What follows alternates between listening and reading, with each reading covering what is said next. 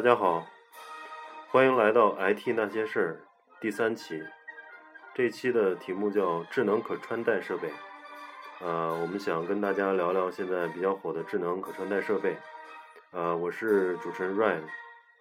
我是主持人 Jason。大家好，我是多。好，然后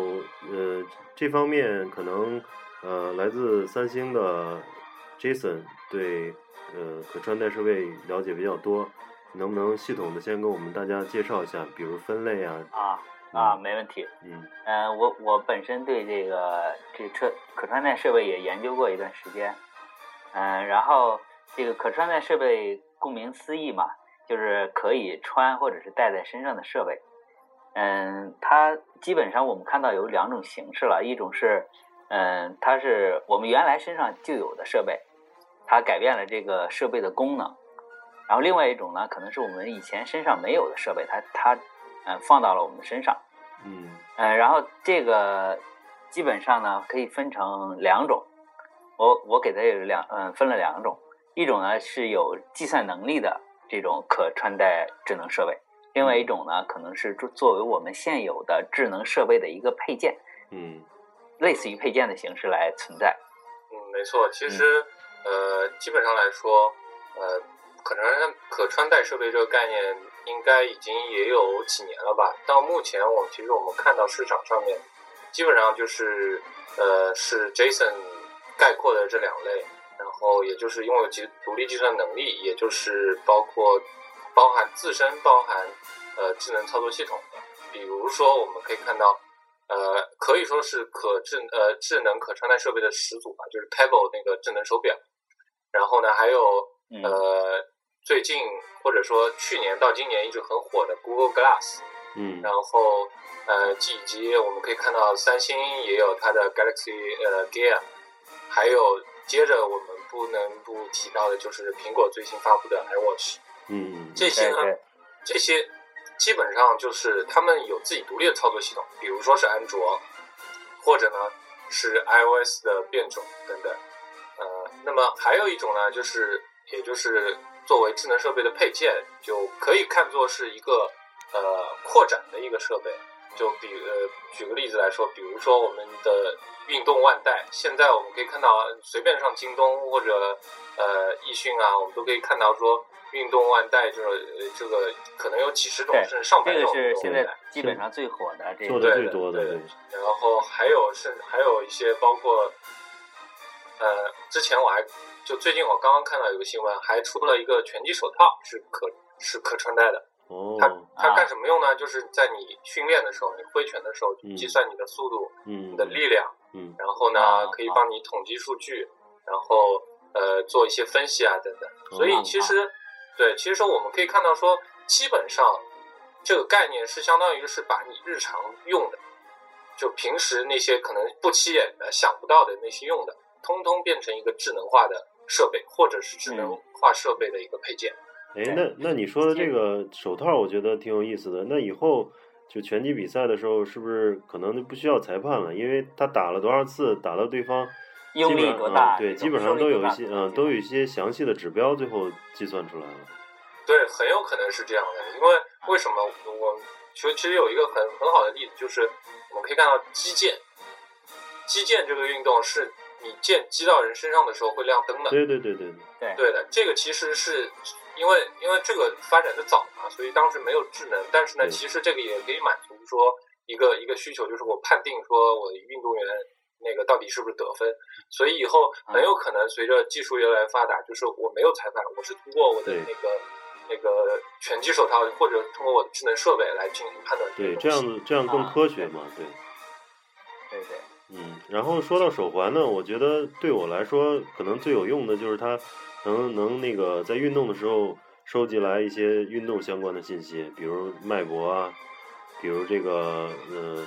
呃跑了多跑了多远啊这些的呃挺就有利于我训练的东西。还有就晚上它还能侦测你那个睡觉的状态，你知道吗？啊，对对对它，它你晚上睡的深度睡眠有几个小时啊？第二天早上都有生成一个图表，我觉得这个也挺好的。嗯哎，就上次我我发微信圈的那个智能设备，嗯我买了两个智能手环嘛，发现他们其实这个现在的智能手环啊，基本上就是这个计步的功能，哦，计步就是计运动的功能，还有睡眠这些。其实它的睡眠功能比较弱，它是通过你要设一个睡眠模式，它才知道你在睡眠。哦，怎么怎么设置呢？睡眠模式就是它会有一些按钮嘛，你嗯一按这个按钮，长按一下它，然后选电选一个状态叫做睡眠状态，哦，它记录下来。那当然我用的那款是这样子啊，不知道是不是所有的都是这样子。嗯因为对因为这个按说从理论上来说，它是不好知道我们在睡眠的，因为睡眠时候人的手可能也在动，对呀、偶尔这会在动。个这个这个东西呢，其实是是这样的，就是呃，就一般来说，最早的时候出来的那些智能手环，比如说周棒的那个 Up，呃，它它是那个应该说是卖的比较好的一个智能手环，嗯，是然后呢比较贵的，对，也比较贵。嗯，然后呢，它像就早期的那些智能手环呢，它们那个模式都是需要人手工去切换的，不管是比如说你轻敲两下、轻敲三下，或者是你通过和手机连，然后呢，你让手机的那个呃，在手机上设置说睡眠还是还是运动等等。嗯，那嗯后来呢，这个我不得不提一下，就是后来我们国内有一家做那个运动手环的一家厂商，然后嗯是应该说是第一个开开发出的那个就是呃自动识别的算法欢迎。收听百度音乐盒，啊大家好，我是赵雷。呃，这个意思呢，也就是说，就是说不需要再换了。啊啊呃，啊！不过不过这种东西其实是技术含量很高很难的。这对这个这个专门有一个有一个研究的方向叫做叫做 human activity recognition，就是人类人的行为识别。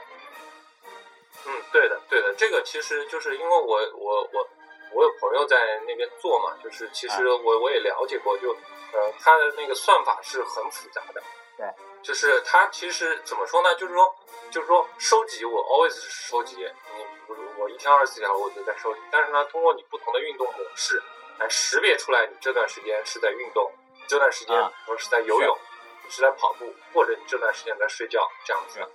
这个我我这个我专门好像我应该是呃去咨询过一些像清华呀或者是中科院的老师，就关于识别这个人这种走路啊、睡觉啊这种模式，它是很难的。其实我们从逻辑上可以想想出来，比方说人在睡觉的时候，你这个手的这种动作模式和你在坐着，比方说我们在打字或者是在我们现在这样坐着在聊天，这种运动方式差不太多的，难度特别大。嗯，对的对的，是吧？从逻辑上来说，现在其实现在其实国外也有很多那个智能设备，他们也开始就是实现了那个那个自动自动识别这种方式。嗯嗯，我就觉得很纳闷儿嘛，因为说手环说能生成你就是深度睡眠的时间，比如说你睡了八个小时，啊它能呃第二天告诉你一个图表，说你其实只有五个小时哎在深度睡眠。那我知道了，嗯那他可能是检测你不在动，没翻身，他认为那你是哎那那不应该这样吧？因为嗯，他我我还以为他是用脉搏，或者是用呼吸，或者用什么样子的这种。啊。哦，这种这个这个，因为现在其实很，现在手环基本上大部分手环他们并不是检，并没办法检测脉搏，主要是靠震动。对，比如说它可以震动，比如说你一小时，你一嗯小时内你动的频率可能少于，比如说十次、二十次，他认为你这一小时是在深度睡眠。对对对对对，啊，嗯这个其实其实从这一点上，我们也可以看出来啊，就是说我们可穿戴设备大部分它背后的运作原理主要是有两个，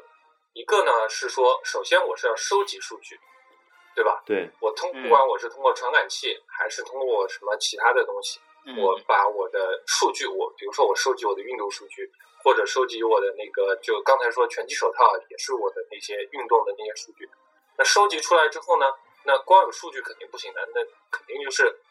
还要有一个动作，也就是我要分析我收集过来的数据。对对对，嗯对，这个呢，其实又牵扯到说，比如说我如果是，比如说一些呃呃，我我设备我比如说功能强大的，我可以在本地进行实时分析。对，或者还有一种就是，如果我这些我这些数据我需要做大数据分析的，那么我可以把它传到云端，然后做云端的那个大数据分析。所以这个其实可以看出来说，给我们带来了一个很大的可能性。因为你怎么样去分析这个数据，那么你就可以得到你怎你想要的那些结果。嗯所以呢，就是其实随着这些技术的越来越发展，我们可以从可穿戴设备这边得到的东西也会越来越多。对对对。对对对，哎哎，Jason，我我听啊说你买了一个那个三星的那个手表是吧？对对对。然后那嗯。个手表，我我我也刚想说一下的，嗯。像刚才那个朵他说那个有是检测脉搏比较难嘛，嗯，其实现在有一些这种智能手环或者是智能手表，它是检测心跳的，对，也就是通过那个脉搏呢脉搏去检测。对对对嗯，但是它用起来确实不是那么方便，因为嗯我们知道，像我们我们自己那个摸着脉搏都知道啊，我们需要用力往下压，对对对才能感觉到这脉搏。但是我们智能手环或者智能手表呢，它如果一直是这么用力，这个箍在这手上的话呢，我们肯定会特别不舒服。嗯所以它是，嗯，它有的是必须等你想测的时候啊，用力的压一下那个腕带，让它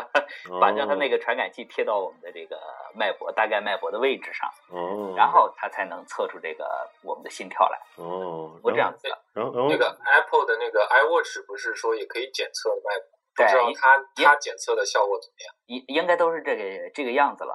哦，检检测。那那我我觉我觉得按 Apple 的行事方式，如果是这个样子的话，他们应该不能不能允许这个东西上市的吧？呃，我知道的检测脉搏的、检测这个心跳的方式有这种，然后还有还有一种呢是是比较搞笑的，它是哦、不是在很很早之前，其实那个安卓的 App Store 上和那个 Apple 的 Apple Store 上呢就已经出现过检测脉搏的，我不知道你们用过没有？那那个用摄像头它是，对用摄像头把手指堵到摄像头那儿，然后它就检测。哦，然后后面呢，有一些是通过面部识别，就是识别脸上的一些，我也搞不清楚它具体的是什么特征，就是用摄像头，那嗯，些都是基于手机的，它来识别脉搏的，哦，但是都不是很方便，没有看到特别方便的能检测到这个人的脉搏的方式，就是这种。像就像我们编码的时候说这种什么无侵入式的吧，我们就嗯叫 就是不用人去做额外的操作就知道脉搏。像刚才阮说，特别希望这种智能的设备在我跑步的时候能记录一下脉搏信息啊什么的，嗯是吧？这个看起来还没有看到有这么方便的。我之前看介绍，那个 iWatch，呃，背后就是那个后壳上说是有四个那个传感器，传感器，对，四个传感器我估计可能监测什么脉搏啊，对，我估计可能为什么用嗯四个，就是因为一个可能两个都不太可靠，只有四个能够那也有可能能够那个比较比较比较这个碰着它了是吧嗯，对，比比较那个稳定的侦测到脉搏。但是但是那就要求我们手表戴的特别紧才行嘛，因为要嗯要是松的话，我们其实可以想象到它那不可能检测到，它必须要碰到皮肤才行，那对对吧？对，其实其实对这其实这个也也我我也我也挺期待的，因为我看到呃 iPhone 五 S 出来的时候、a 嗯 p p l e 引入了那个指纹识别 Touch ID 嘛，然对。然后以前从来没有过说指纹设备就是会这么这么方便的用的，对。对。对吧？就是你手指放上去就行，以前都是扫一下，你要是手指摸一下那个，对对。而且对 Apple 出来的时候，相当于是把这个是做推广了，所以嗯对对，其实还是挺期待的。对，哎欢迎收其实听百度音乐其实盒那个大家好，我是做赵雷。多说到这个这个 Touch ID 啊，我有一些关于这个智能设备想说的，就是关于在这个智能设备的配件，呃，我我基于我的理解，我把它分成三类，一种是就是这种类似于 Touch ID 的，用来做个人认证的；一种是运动的，一种是健康的。其实你我不知道你们有没有见过，就是它有一种手环，或者是它也有的做成指环，就是做成戒指的形式啊。然后它是用来识别你这个个人身份的哦，啊，就是然后这些东西呢，其实识别了个人身份以后，它可以和很多的东西相关联了啊。比方说我们的锁、门钥匙，我们就不用这个东西了，我们戴着一手环，然后这手环呢，它会通过一些的这个芯片植入手段了啊，来嗯知道是我。哦，现在我见到的，嗯，在美国有有一家叫做叫做 Nami，然后它是用检测人的这个 ECG 的信息，ECG 指的是这个心呃心电图，嗯嗯嗯，然后它检测出来，哎，这个人是你，然后你可以控制你的开车门啊什么的。其实知道知道了是这个个人，就是有了这种个人认证以后，可以干很多事情了嘛。嗯嗯，对的，这个这个其实因为呃，之前我也看过新闻，就是呃，他们他们称这个就中文叫做什么心纹啊，就是嗯对应那个指纹那个心纹，嗯，说每个人其实他心跳的那也是独种方式都是不一样，都是独一无二的。哦，所以呢，他他们就通过这个呃叫做心纹的这种这种这种方式，其实是那个，其实就是我们我们那个每次体检的时候会检测那个心电图嘛，对对对你们知道这个，它会在身身上加好多的东西是吧？对对对，然后去检测。但是那个智能设备呢，它就把这种过程给简化了，其实是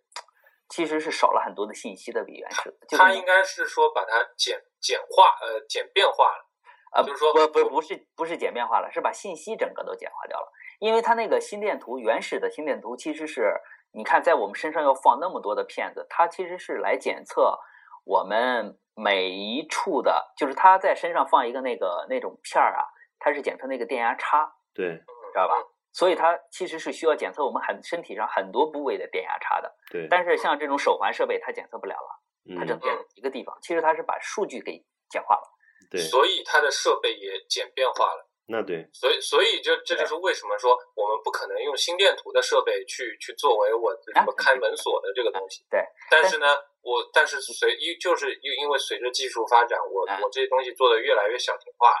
对所以呢，我这个我这个是可能我不需要心电图这么详细的东西，但是呢就可以达成我要的目的。我我就在想，这是我后面想说的啊，这是那个我跟一个嗯教授去聊这些事情啊，他说啊，这个东西啊是不太靠谱的，嗯，因为这个心电图啊，咱这个这这个心电图这是跟人的这个身体状态还有年龄这些差别特别大，嗯嗯，就比如说我们跑个步，心跳这个就就加速很多，嗯嗯，说是对对对，说识别识别起来就很难说它是一个唯一不变的对对东西。对嗯感冒了啊对对，对或者是睡觉了呀，跟不同的时间也有关系，不同的状态都有关系。嗯，然后我我们还是说回来，就是包呃，刚才说了一些像手环啊、手表啊这些，还还有一些就有有趣的东西，你们了解吗？嗯，所以其实这个这个东西，就是因为刚才 Jason 他其实也提到了嘛，就关于比如说呃什么戒指开门锁啊，对其实现在就是随着我们可以说我们那个技术越来越发达，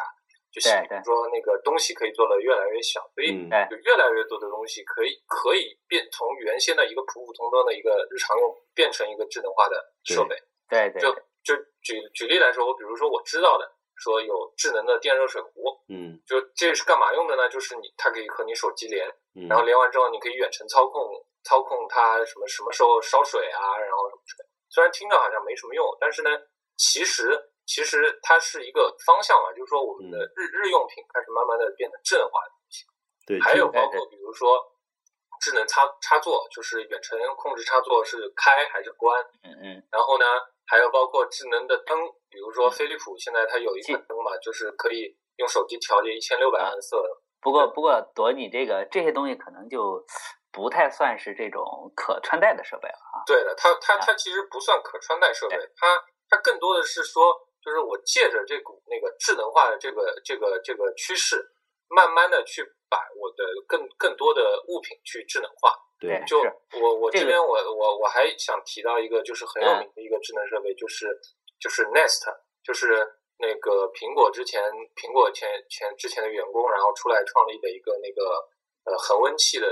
那个中央空调恒温器的一个嗯一个设备，后来被谷歌收购了嘛，嗯是几亿美金啊收购了那个。哦这个东西啊，是对，这个哎这个其实其实就是随着这个越来越多的这种这种智能设备，以前大家都讲空调嘛，我拿个遥控器搁一下调一下温度就完了嘛。现在它是根据根据比如说你设定的，比如说房间里有没有人，或者你设定的个人喜好，或者是房间里有多少人，然后呢，我来控制说我这个空调打多少度。嗯嗯嗯嗯啊哎，其实这个还有一种这个智能智能设备的这种配件啊，是现在其实发展很热的，也很那个，也也引了很多的投资，是这种智能健康的一个设备。嗯它是它其实就是把我们原来非常不便的测量这个人的身体状态信息的东西啊，比方说有一些大型的设备是在医院里面，我们可能一年才能去一次，但是呢，对于我们对于人的病来说，有可能这个一年检一次它就太晚了。如果能我们能一直佩戴在身上，能随时的检测我们的信息，然后这些设备呢又能跟我们的手机去连起来，能随时给我们提示，其实这是很好的，尤其是对一些，比方说像这种这种老年人啊，或或者是有一些特殊疾病的人群，嗯嗯。是是特别好的。嗯。嗯，比方说现在有一那个有的叫做无创，其实就刚才咱们说测心率那些，其实它也是可以，如果把它做成很方便了，及时的知道我们心率，其实对一些心脏病的病人其实是非常有用的。嗯，我们发现他的心，比方说心那个心跳一直在加速啊，我们可以给他的家人发一些预警，或者是给医院，或者是给他一些提示来告诉他，这种是很好的这个应用前景的，如果他如要如果要是把数据联网了，子女也能看到父母在家的情况，，这嗯是这个是就是这个意思嘛。然后还有一些卖的很好的那个，呃，叫做防呃叫做跌倒跌倒的东西，跌倒检测。嗯嗯它跌倒检测有的是在手机上的一个软件啊，有的可能是智能设备，嗯嗯它就检测，比方说老人嘛，他可能行动不便，对吧？他突然跌倒了，嗯，然后可能就因为他跌倒了，没有人发现，会会发生很严重的事故。对对对对，然后他会嗯对就是有这种智能的设备检测出来他跌倒了，然后给他的亲人去发嗯短信。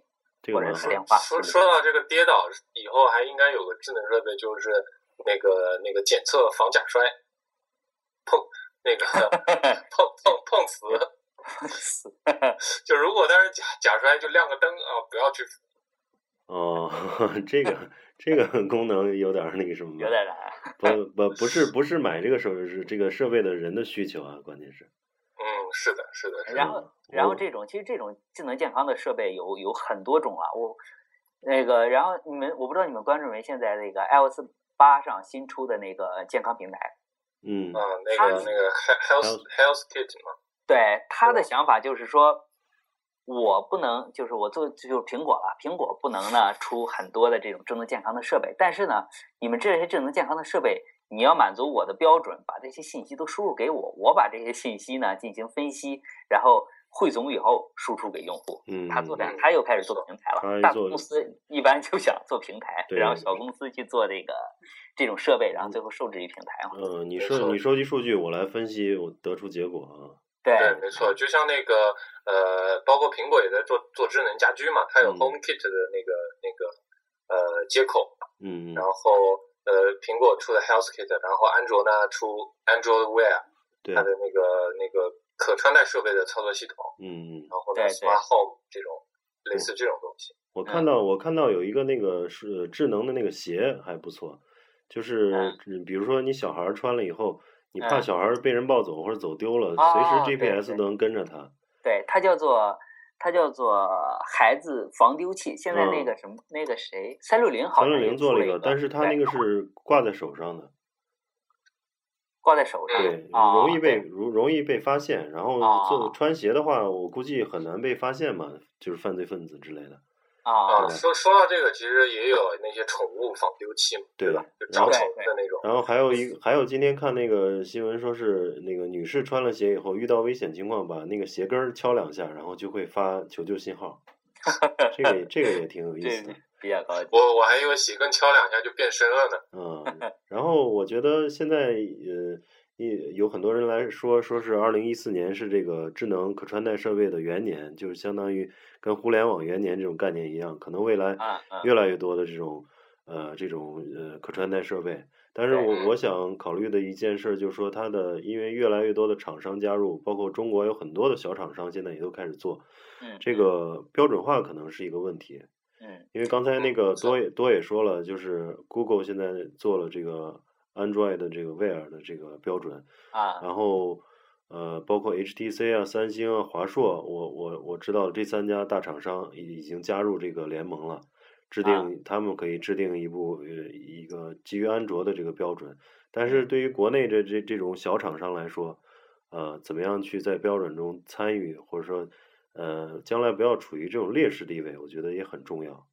嗯。嗯，没错，这个其实是也是一个比较难的东西。因为一因为一直来说都是一一流企业定标准嘛，对对对，对吧对对对，那个其实从长久以来，就是很多很久呃以前开始，中国一直就是受制于国际上的那些企业制定的标准，没错，对对什么 VCD 标准啊、DVD 标准啊，对对对对对这种这种都是因为国外定的，然后中国要用，所以就只能交专利费用卖一台就交交一台专利费。对啊这个其实就是的确是也是一个问题。对，然后而且而且之前 Ryan 也提到了，就是二零一四年那个智能设备元年嘛，的确是就是就是我们可以看到说，就是呃呃，我我不知道呃，我想我想提一下，就是因为国外有有一些智那个众筹的网站嘛，比如说 Kickstart 啊、Indiegogo 啊这样子的网站，然后我们那个 Pebble 的那个手表，就是可以说是第一款那个呃那个智能手表。然后就是在 Kickstarter 上，那个它是一款一个明星的众筹产品，然后一下募集了很多资金，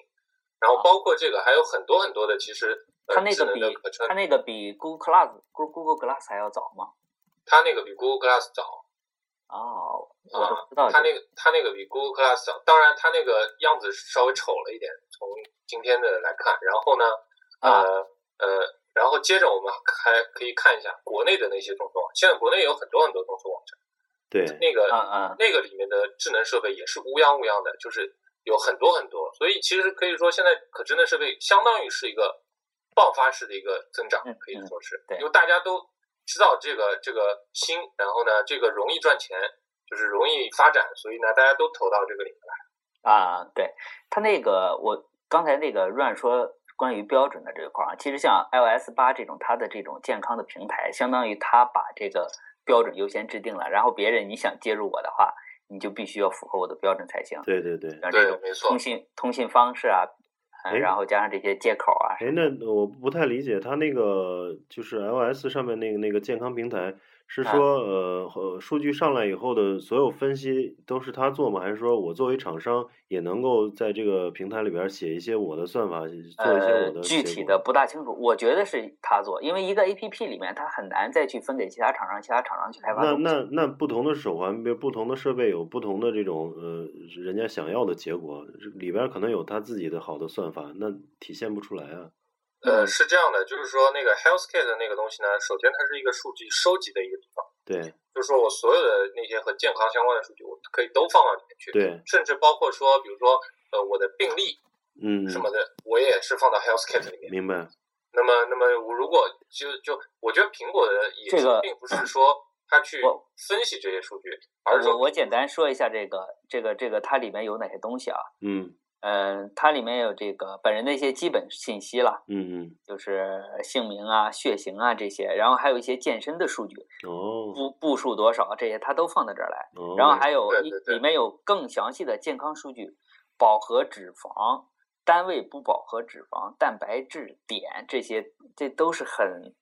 很详细的东西。然后还有嗯主要体征，就是嗯心率啊、血压这些东西。那在我看来，这些可能是一个相对静态的数据吧。那我每天运动的结果会会记所以，录。所以其实 Rain 是这样的，就是说苹，我觉得苹果的它的目的呢，其实它是要以它来辐射呃很很多健康产业。哦就为什么这么说呢？比如说我我这个手机里面，现在我比如说我苹果手机里面有了我的什么心跳啊、什么饱不饱和脂肪酸啊等等健康数据，嗯我去医院的时候，我去医院的时候，那我把我的手机里面信息一扫一传，医生就可以看到我的这些东西，看到我平时的这些各个数据，从而就帮我做出判断了。哦，类似就就哎比如说那个 App- Apple Pay 一样，也是一样的道理，就是说我信我什么信用卡啊、什么数据啊都在我手机里。那么嗯好，你你你你只要支持我那个苹果的 Apple Pay，啊，我你就可以用我这个东西。嗯哦，明白。其实它有一个典型的应用是这样的，他说这个人突然，比方说，嗯，出车祸了，失血过多啊，大家嗯拿出他手机来去看看他的血型啊什么的，就能很快的哦，去给他输血啊，或者是及时救治。那嗯那还还是相对是静态数据嘛？那每天呃我的意思是说，它也有一些图表的这个反馈，有一些图表。那比如说今天你跑步了，在那个那个里边会有数据上会有影响吗？嗯，它有一些图表的汇总，但是我没有接这个外接的设备，我不太清楚它具体有什么。我觉得哦是可能会给你显示一下，比方说今天跑了多少，明天跑了多少。它哦它这个东西差不多吧也是也是从那个外面的那个智能穿戴设备那边发过来，它哦相当于是一个统一的接口，你把数据给我，是这样子。嗯，嗯，我我我的理解是，嗯，它相当于只是一个数据接口，通过这个平台接过来，但是应该来讲，各家这个 app 的这个公司，它应该能够接过来以后，对数据进行分析，这些应该自己来做，分给各个厂商去做。它嗯，它只是做一个 USB，相当于对吧？呃我我，但是但是你你要你要这样想，当我拥有了，当我拥有了我很多很多的数据之后呢，那么我就可以对它做很多很多事情。但是呢，我不觉得苹果会做这个事情，因为苹果它嗯不做健康产业。对啊，对啊我觉得，我觉得是苹果会做的，因为它拥有了很多人的很多各种信息，它比每任何一家设备厂商拥有的都要全。嗯嗯所以它要借此来拓呃来让你，比如说我医院医院的我那些设备，比如说我如果兼容苹果的东西的话，我这些设备从我的个人的手机里面，比如说就比如说我发生车祸了，我那个我赶紧从设备里面就知道血型，然后呢我就我就立马可以给他输血了。嗯嗯嗯，对，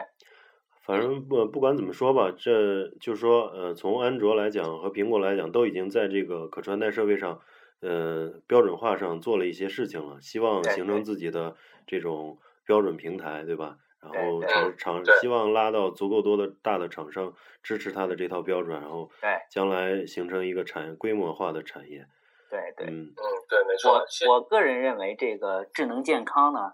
是这种可穿戴设备，就是智能穿戴设备会是这个可穿戴设备的一个巨大的发展方向，而且有这个巨大的发展潜力。因为像我们医院的这么多种检测人的生命体征的一些设设备，嗯其实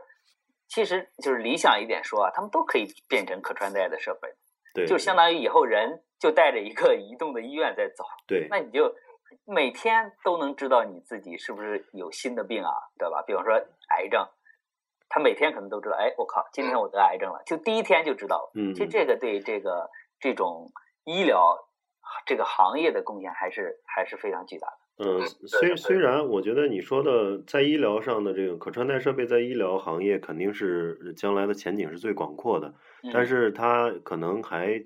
代替不了这个医院的检检测设备，比如说核磁嗯共振啊、X 光啊这些东西，啊，这些可能这我我的理解是，这些可穿戴设备能够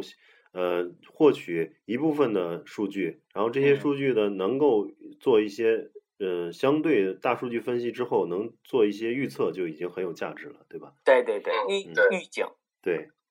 对我我呃我我认我我也希望说可穿戴设备可以可以变得越来越先进，因为现在现在其实我们看到说可穿戴设备大部分还是局限在我收集数据，并且嗯对我收集的数据做分析。就比如说，因为最近很那个大数据一直都很热嘛，所以嗯我们我们的那个可穿戴可穿戴设备也是可以利用大数据，然后呢来对数据做分析。但是呢，我也相信随着今后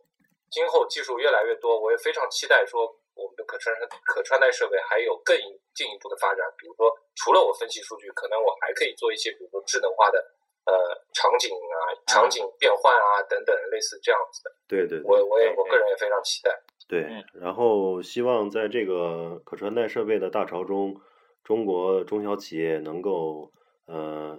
因为中国的市场非常大嘛，然后希望中国在制定标准中也呃能够形成一个行业标准，去跟国际上的大企业进行竞争，然后形成呃在这个标准中呃是有我们的话一定的那个话语权，然后希望这个行业蓬勃发展。嗯，也也希望各位听众听了我们节目之后呢，如果可以给你一些启发，或者可以给你带带来一些灵感，让你想出一些比较新的点子的一些可穿戴设备，那么我们也会非常高兴。嗯，行，那希望对大家有所帮助了。行，那我们这期呃 IT 那些事儿第三期呃聊可穿戴设备就先聊到这儿吧。嗯，好，嗯，好，谢谢谢大大家再见，好，再见。再见。